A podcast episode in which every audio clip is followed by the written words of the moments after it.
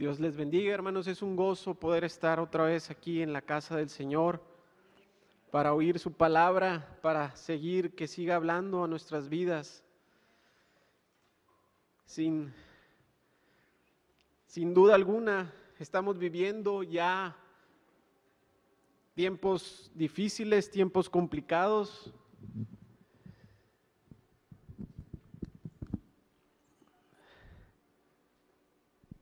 Y no nos debiera de asustar porque si bien es cierto la Biblia dice y nuestro Señor dice que va a haber una gran tribulación, va a haber angustia, va a haber temor. Y a veces sentimos como que cada día se levantan gigantes en nuestra vida. Un gigante aquí, otro gigante acá, y los vemos como si no como si no pudiéramos pelear contra ellos, como si nos fueran a vencer fácilmente.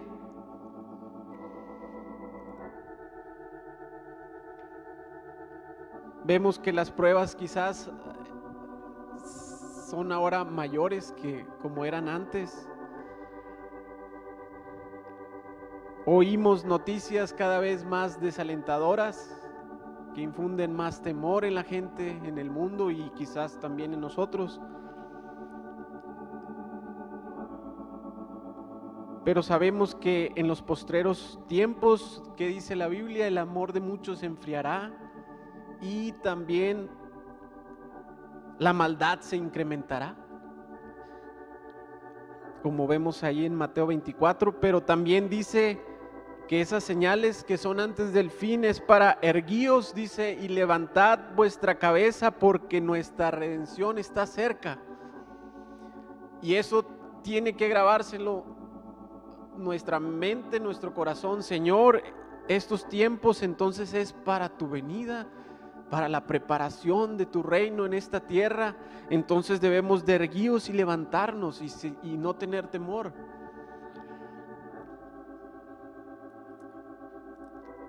Y hablando de pruebas y dificultades, dice en la Biblia que el pueblo de Israel estuvo en grande angustia, dice, porque un gigante se había levantado contra ellos. El pueblo estaba perdido no había manera que pudieran vencerlo ante los ojos naturales de cualquier ser humano. El panorama se veía oscuro y nada halagador. Y ya la mayoría sabe de qué personaje estamos hablando, ¿verdad? De David y Goliat. Detengámonos un momento para ver cómo venció David a ese gigante ¿Cuál fue el arma secreta que él tenía? Y no me refiero al arma natural de la onda con la que lo venció, sino me refiero a cómo peleó o cómo peleaba en lo natural esas batallas. El rey David, sabemos ahora, como dice Efesios 6:12, que nuestras batallas son en los lugares celestiales, ya con huestes, espíritus, potestades en las regiones celestes. Y que esas batallas se van a ir intensificando, van a ir creciendo, quizás va a ser más periódicas,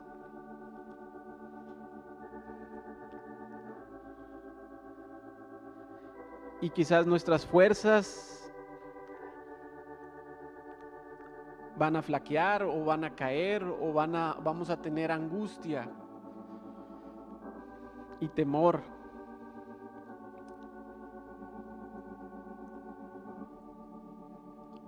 Muchos dirán, bueno, pero es que era el rey David. Y pues no, no, hermanos. Vamos a, a ver desde el principio cómo fue que venció a ese gigante.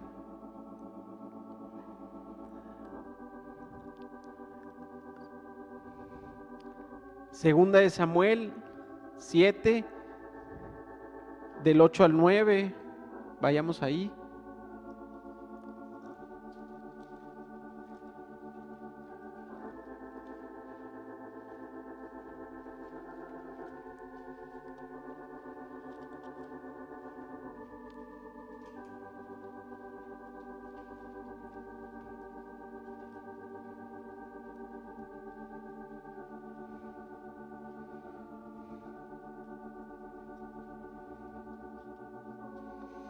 Aquí vemos cómo dice el Señor acerca de David.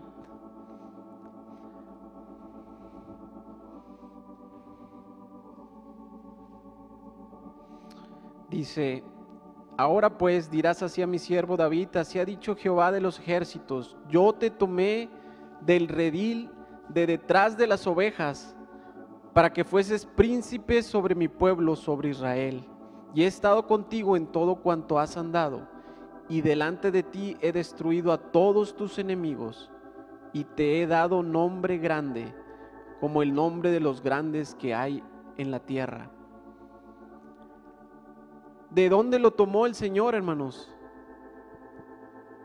De, dice, del redil, de detrás de las ovejas. ¿Dónde estaba David? Cuando fue ungido rey, apacentando ovejas, haciendo una labor quizás para muchos la más insignificante y, y, yo creo que en su casa él era el menor y quizás le tocaba, ¿verdad? Apacentar las ovejas. La prueba está que cuando llega Samuel a la casa de, de, de Isaí y de la familia, ni siquiera, hermanos, le hablaron para decirle, oye, vino el profeta, ven, deja de estar haciendo lo que tengas que hacer, vamos a compartir pan con él.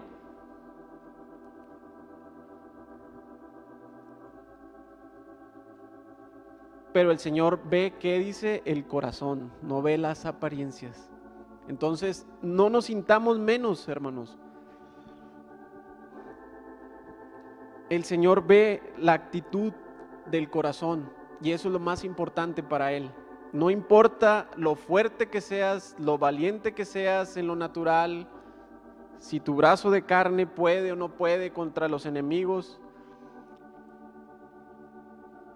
eso no importa, lo importante es estar del lado del Señor y que el Señor vea nuestros corazones. Vayamos a primera de Samuel 17:1. Ahí dice que se juntó todo el pueblo de Israel a un lado en el valle de Ela y los filisteos en el valle de Soco. Y un paladín llamado Goliat de Gat salía mañana y tarde a amedrentarlos y a infundirles temor. Y la Biblia dice que así estuvo por 40 días y tenían gran temor como dice en 1 Samuel 17, 24, dice, y todos los varones de Israel que, venían aquel, que veían a aquel hombre huían de su presencia y tenían gran temor. Y cada uno de los de Israel decía, ¿no has visto a aquel hombre que ha salido? Dice, él se adelanta a provocar a Israel. Y todos huían y tenían miedo. ¿Por qué? Porque delante de ellos estaba un gigante, un monstruo, alguien indestructible ante los ojos de los hombres.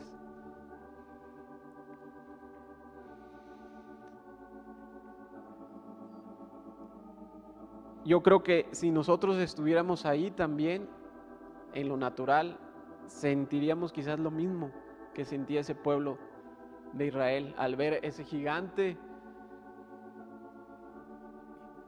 diciendo, te voy a matar, te voy a destruir. Ay Señor. Y así era el, corazón de los, del pueblo. Dice que uno se decía a otro, no has visto el gigante, no has visto. En eso el papá de David dice que lo manda a ver cómo estaban sus hermanos y a darles algunos víveres para sus hermanos y para la gente que estaba en batalla. Y la Biblia dice que David va, obedece y se entera de todo el panorama que estaba pasando el pueblo de Israel en ese momento. Veía, me imagino, la algarabía, correr unos para allá, otros para acá, atemorizados, corriendo, es que nos van a matar, estamos perdidos, no hay esperanza, son más grandes que nosotros. Uno solo de ellos va a matar a mil o dos mil o tres mil con la izquierda y otros, otros mil con la derecha.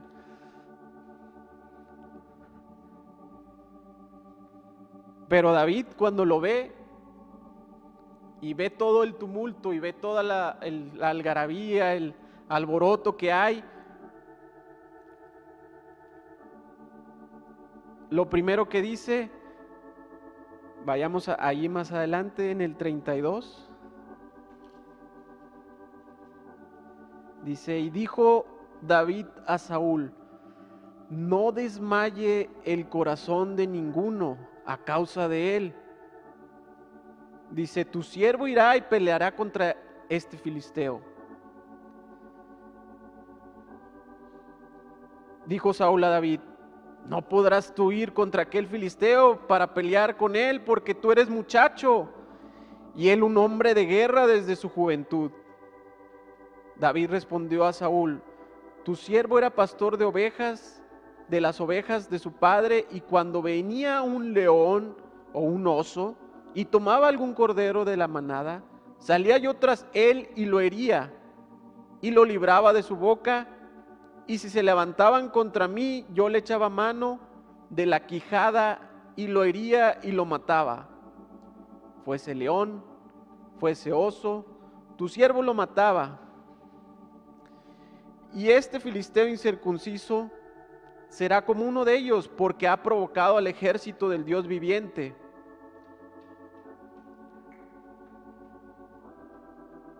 Añadió David, Jehová, que me ha librado de las garras del león y de las garras del oso, él también me librará de la mano de este filisteo.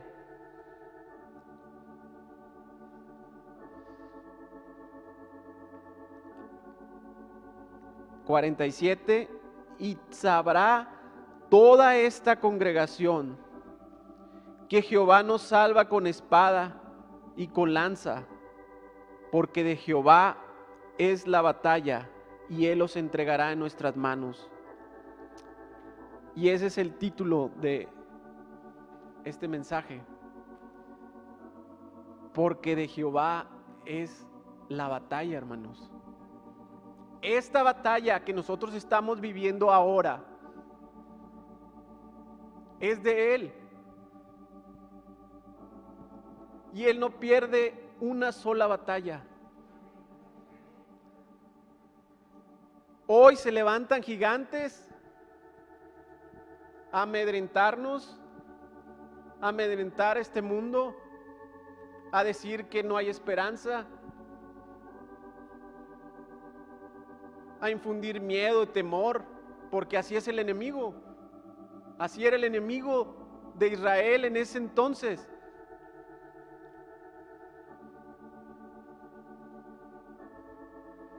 Y esa convicción que tenía David, hermanos, no había peleado contra un hombre como él. Sí había peleado otras batallas, porque la prueba dice, la, la, Biblia dice que había peleado contra osos y leones. Y hermanos, pelear contra osos y leones no es fácil. ¿O quién se va a meter a pelear con un oso o un león? No es un gato ni un perro, es un león feroz, voraz. Un oso enorme, gigante, de una sola manotazo puede arrancar la cabeza de un ser humano, literalmente. pero tenía esa convicción de que Jehová peleaba sus batallas y Jehová era el quien le daba las victorias. ¿No anhelas o quieres tú tener esa misma convicción, Señor? Yo quiero tener esa convicción que tenía David, de que tú, Señor, vas a pelear nuestras batallas, sea el gigante que sea.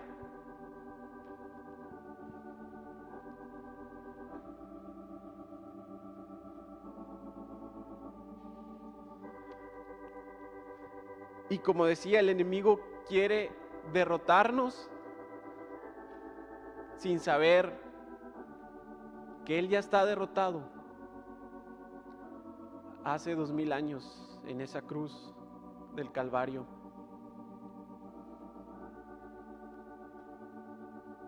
Pero quiere seguir haciéndonos creer que es más fuerte, que Él puede vencer.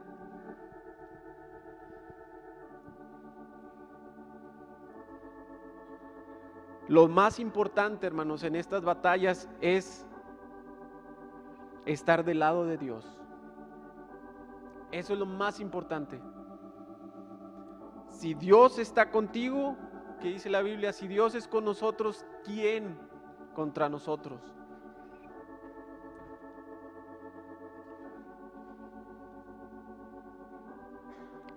Vemos en la historia cómo David con esa onda y esa piedra en el lugar que menos pensaba, donde podía caer el enemigo, cayó.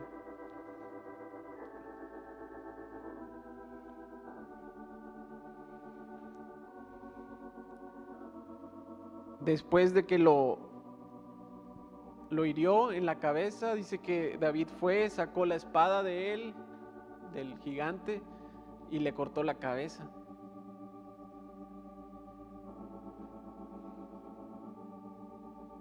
Y ahí vio el pueblo de Israel que Jehová no salva con espada, sino que salva con su palabra.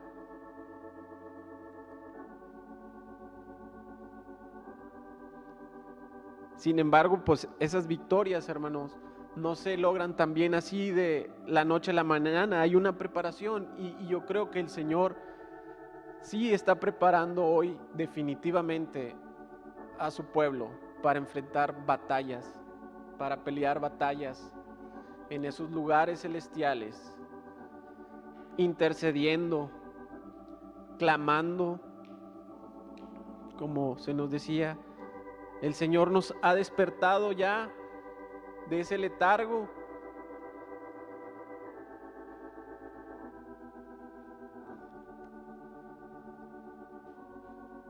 Y ahora podemos ver y entender cómo cuando David escribía esos salmos, cómo el Señor le daba las victorias. Salmo 91.1 dice, el que habita el abrigo del Altísimo morará bajo la sombra del Omnipotente. Hermanos, tenemos que habitar a esa sombra del Omnipotente, en el lugar secreto, clamando, intercediendo, teniendo comunión, estando más cerca de Él, como veíamos ahorita en ese coro. Estar cerca de Él ahorita, hermanos, es lo más importante en nuestras vidas.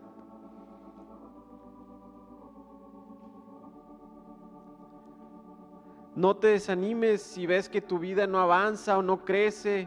Confía en, el Señor. Él va a pelear nuestras batallas.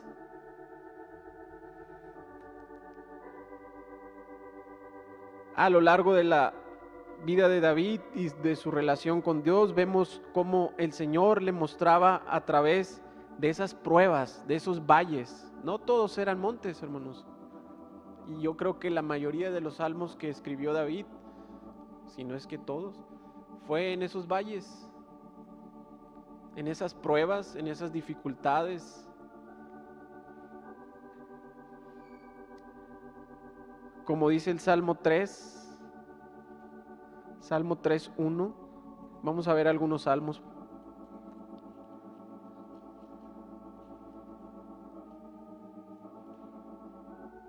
Dice, oh Jehová, ¿cuántos se han multiplicado mis adversarios? ¿Se te han multiplicado tus adversarios, tus problemas, tus preocupaciones? Muchos son los que se levantan contra mí, muchos son los que dicen de mí, no hay eh, para él salvación en Dios. Pero que dice, mas tú Jehová eres escudo alrededor de mí, mi gloria y el que levanta mi cabeza. Con mi voz clamé a Jehová y dice, Él me respondió de su santo monte. 3.8 dice, la salvación, dice, es de Jehová, sobre tu pueblo sea tu bendición. Hermanos, la salvación es de Él.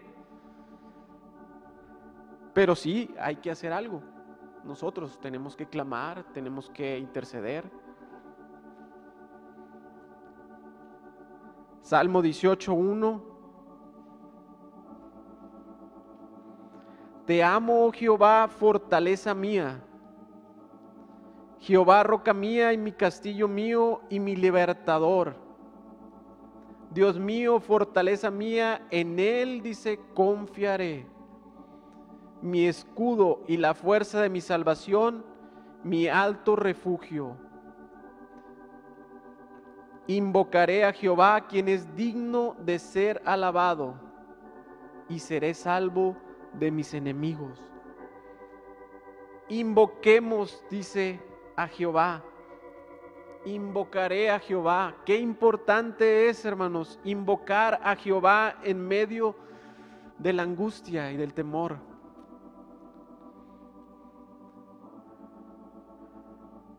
Y seré salvo de mis enemigos.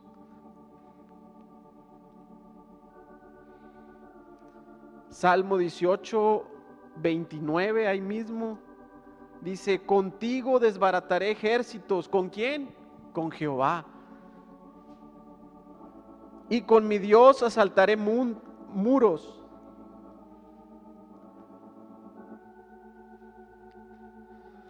Porque ¿quién es Dios sino solo Jehová? ¿Y qué roca hay fuera de nuestro Dios? Dios es el que me ciñe de poder y quien hace perfecto mi camino, quien hace mis pies como de siervas y me hace estar firme en mis alturas, quien adiestra mis manos para la batalla. ¿Quién nos va a adiestrar, hermanos? El Señor. ¿Cómo? A través de las pruebas, a través de las dificultades, a través de pelear contra esos osos y leones en un sentido espiritual.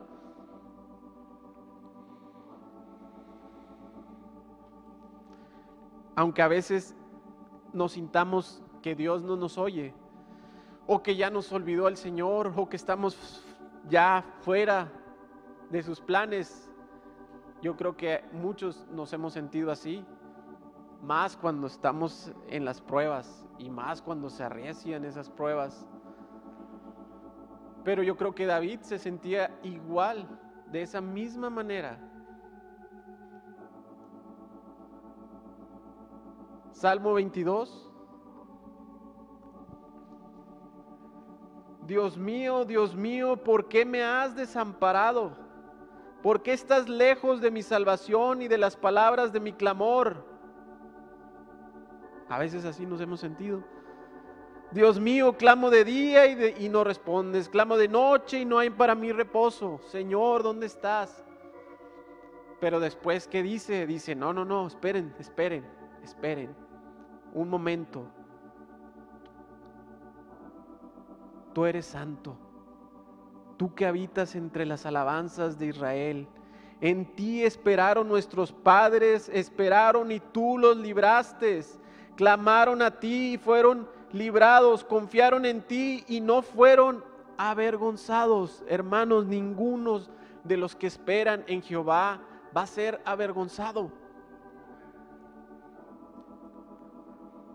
¿Por qué? Porque el Señor ya nos conoce, hermanos. Él ya sabe cómo somos.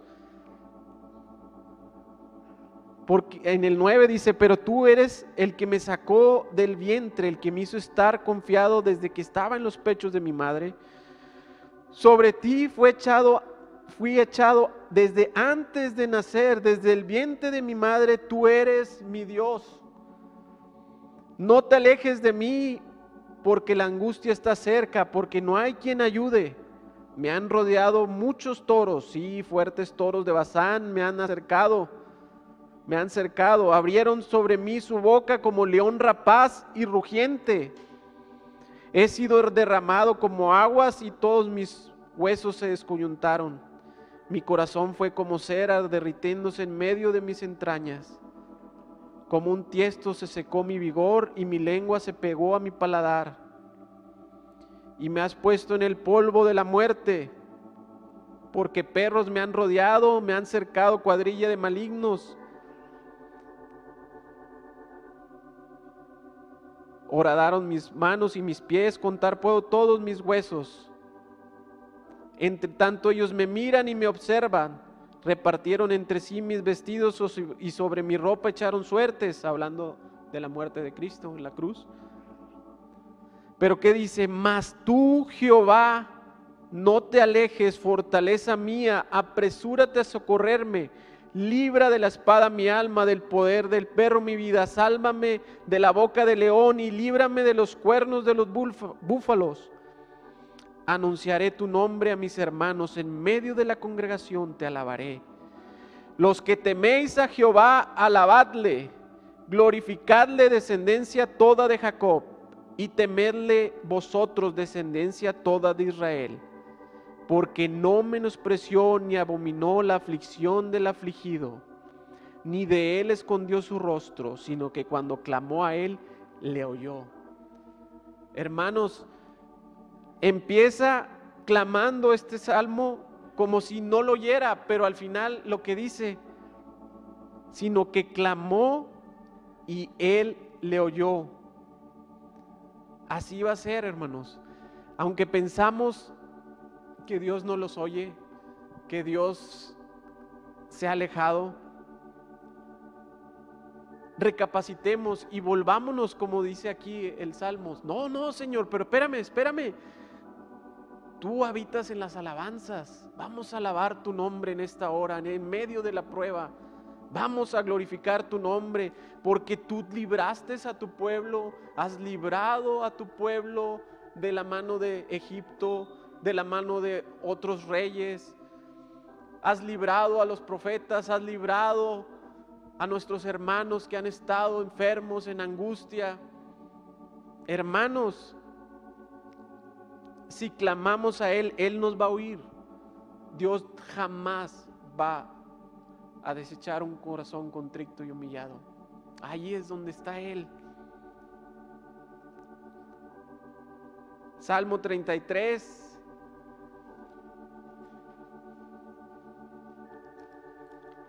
Dieciséis, diecisiete.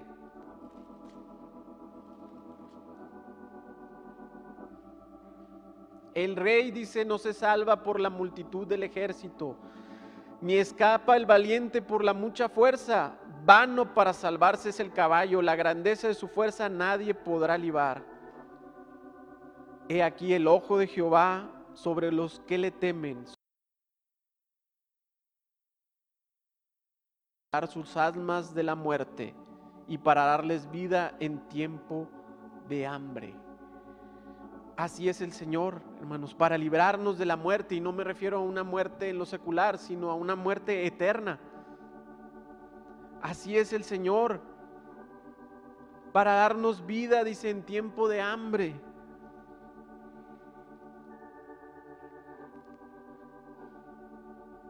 Ahora entendemos por qué David cantaba ese salmo, al que sigue el 34, bendeciré a Jehová en todo tiempo. Su alabanza estará continua en mi boca. En Jehová se gloriará mi alma.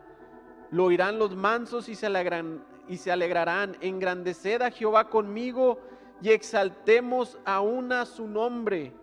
Busqué a Jehová y él me oyó y me libró de todos mis temores. Hermanos,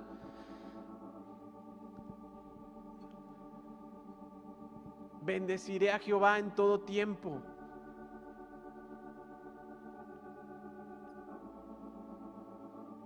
Eso quiere decir que no solamente los días 15 y 31 voy a bendecirlo.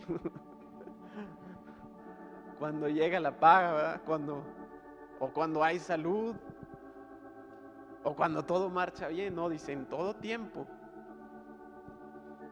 ahí en el valle. Y yo estoy seguro, hermanos, que el Señor ahí es donde quiere estar con nosotros también. No nos va a dejar, el dicho, Él ha dicho que Él va a estar con nosotros hasta dónde, hasta el fin del mundo, ¿no? Y Él no miente, ni es hijo de hombre para que se arrepienta de lo que dice. Entonces solamente tenemos que confiar en Él.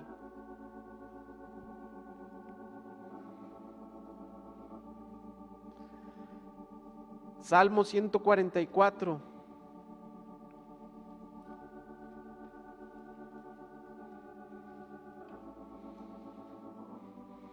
Bendito sea Jehová mi roca, quien adiestra mis manos para la batalla y mis dedos para la guerra.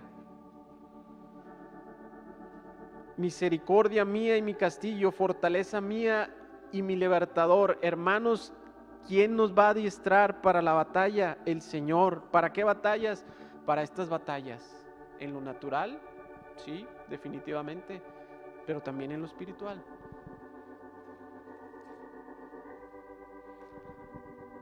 ¿Por qué? Porque nuestro Dios, hermanos, no cambia. Malaquías lo dice, Él es el mismo ayer, hoy y siempre. Entonces, si así estuvo con esos hombres, en este caso con, con David, Él también, y con David me refiero no ya siendo un rey, hermanos, estamos hablando de David siendo traído detrás de las ovejas para pelear una batalla que ni el soldado más capaz que tenía el pueblo de Israel se atrevió a enfrentar. O ya no uno, a lo mejor cien al mismo tiempo tampoco, o mil, todos huían, tenían miedo. Y él, de hecho la prueba está que cuando llega con David, con Goliat, le dice, ¿qué, qué, qué es esto?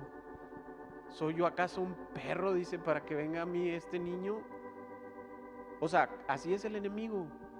Va a subestimar, va a ser menos. Pero David sabía con quién iba. David sabía quién iba a librarlo de esa batalla.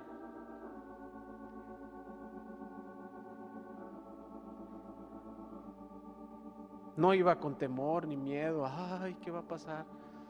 y si saca la lanza, y si saca la espada. No, no, no, no. Confiemos en nuestro Dios, ese es el mismo Dios hoy. Jehová de los ejércitos es su nombre. Poderoso y fuerte en batalla. Así es. ¿Estás tú en batallas? ¿Estás tú en pruebas? ¿Estás tú en necesidad? Clama, clama a Él.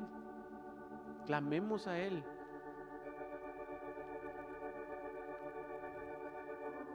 Y yo meditando en este, en este mensaje, yo decía, bueno Señor, ¿y, ¿y cuál sería la clave de David? Bueno, hay unas que, y no, bueno, hay una, quizás hay muchas claves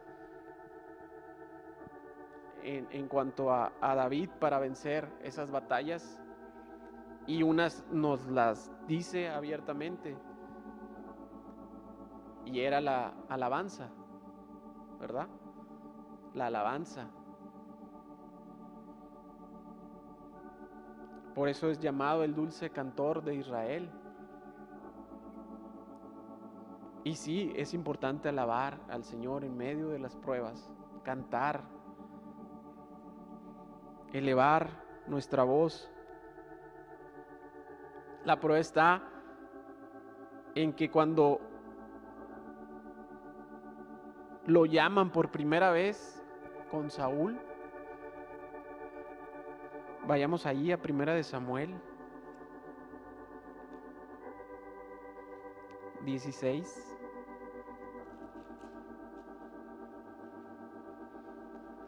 Cuando Saúl era atormentado, dice, por esos espíritus. En el 17 dice, y Saúl respondió a sus criados, buscadme pues ahora alguno que toque bien y traédmelo. Dice, entonces uno de los criados respondió diciendo, He aquí yo he visto a un hijo de Isaí de Belén que sabe tocar y es valiente y vigoroso. Dice, y hombre de guerra, hermanos, ahí, ¿cuándo lo habían visto pelear contra un ejército, contra hombres? Prudente en sus palabras y hermoso, pero lo más importante, dice, y Jehová está con él. Señor, yo le decía, por otra clave, otra clave que él tenía, dice, Jehová está con él. ¿Por qué? Porque él amaba estar en la presencia de Jehová. David haciendo lo que le tenía que hacer, trabajando como tenía que trabajar, lo que se le encomendara, dice que él siempre alababa y buscaba al Señor por medio de la alabanza. Y gracias a Dios, hermanos, que tenemos a esos líderes, a estos pastores, que nos han guiado a través de la alabanza que el Señor ha instituido a través de esa alabanza con la cual se ganan batallas espirituales como en el caso de Saúl. Lo atormentaban espíritus. Esa alabanza es muy importante hoy en día y gloria a Dios hermanos que nos ha llevado con nuestros líderes, con nuestros pastores y los pastores de nuestros pastores, por esa alabanza correcta. A través de esa alabanza el Señor ha ganado victorias y va a seguir ganando victorias. Siempre. Y también otra cosa es amar su presencia. Estar cerca de Él, como íbamos, caminar cerca, Señor, ayúdanos en estos tiempos turbulentos de angustia, en estos tiempos donde no hay esperanzas, donde todo es negativo, quizás, Señor, pero tú eres Dios, eres Jehová, eres el Dios de Israel, el poderoso en batalla, el Jehová de los ejércitos. Señor, ayúdanos a amar tu presencia. Y ahí da unas características. Prudente en sus palabras, hombre de guerra. Hermanos, como oíamos al principio, solo los valientes van a arrebatar este reino. Tenemos que tener esa confianza, tenemos que tener esa convicción que tenía David de poder decir, Señor, tuya es la batalla, tuya es la victoria. Señor, nuestro brazo de carne, nuestra inteligencia, nuestra sabiduría, no, se va a poder comparar con la tuya jamás. Y mira, mis enemigos, mira, los gigantes son más grandes, sí, pero es más grande el que está con nosotros. Como Eliseo, cuando Eliseo y su, su siervo que fueron sitiados por los sirios, cuando estaban ya en medio de la guerra, y el siervo se levanta, ve el ejército ya preparándose para la batalla, literal. Eliseo que dice, Señor, en, ciégalos, que no vean. Y así fue, quedaron ciegos todos esos hombres. Y luego, ahora sí, abre y abre los ojos y ahora sí, que miren a los que están detrás de nosotros. Y vieron, dice, otro ejército mucho mayor que ellos y temieron y huyeron. O Ezequías, cuando también invadido por Senequerib, dice que él clamó, llevó, Señor, ya no hay esperanza. Estamos sitiados, somos muertos ya. ¿Y qué dice un ángel en la noche? Un ángel 165 mil o 85 mil, no sé. bueno, eran miles. Muertos por ese ángel. A la mañana se levantaron esos ejércitos sin saber que ya estaban muertos. ¿Quién peleó ahí, hermano? Ni, siquiera ellos movieron una lanza, una flecha. Nada.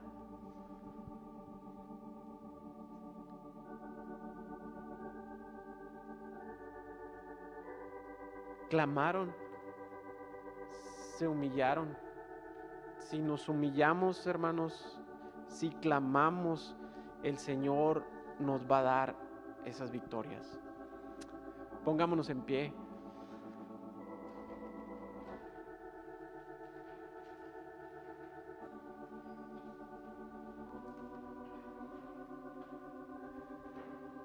Es tiempo, hermanos, de que busquemos al Señor como nunca antes. Sí, las pruebas van a reciar, las pruebas van a ser más difíciles cada vez. Nuestros gigantes que vemos con nuestros ojos naturales quizás van a ser mayores que nosotros. Pero si nosotros confiamos y clamamos al Señor, Él va a dar la victoria en medio de esas batallas por grandes que sean o chicas, medianas, lo que sea, hermano. Para Dios no hay nada imposible. Para nuestro Dios no hay nada que escape de su mano. No hay nada que podamos decir, ah, Señor, ¿cómo? ¿Qué pasó aquí? Si caminamos cerca, hermanos, Él va a estar con nosotros. y acordémonos, de Jehová es la batalla.